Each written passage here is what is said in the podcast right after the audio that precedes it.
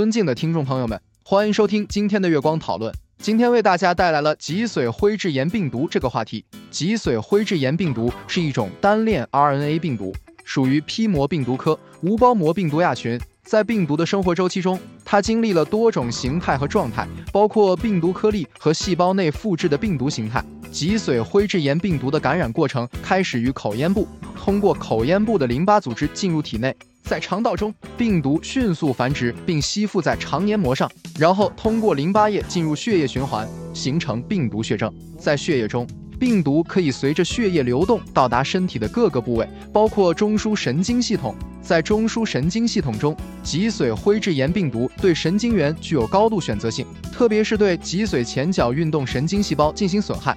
这种损害会导致肌肉无力、萎缩和瘫痪等脊髓灰质炎的典型症状。在严重的情况下，可能会出现呼吸机麻痹和死亡。脊髓灰质炎病毒的传播非常广泛，尤其是在卫生条件差、医疗资源不足或疫苗接种覆盖率不高的地区。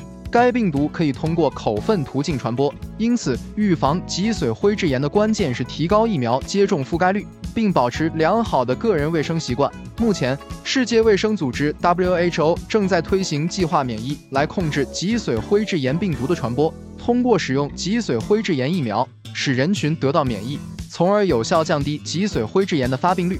总的来说，脊髓灰质炎病毒是一种高度传染的病毒，引起了人们的广泛关注和预防。尽管该疾病的危害性很大，但通过有效的疫苗接种和健康生活习惯的保持，可以有效降低脊髓灰质炎的传播。这就是我们本期所有内容。大家也可以通过微信公众号搜索“大明圣院”了解其他内容，Apple 播客或小宇宙搜索“荣正法师”。感谢大家的收听，我们下期再见。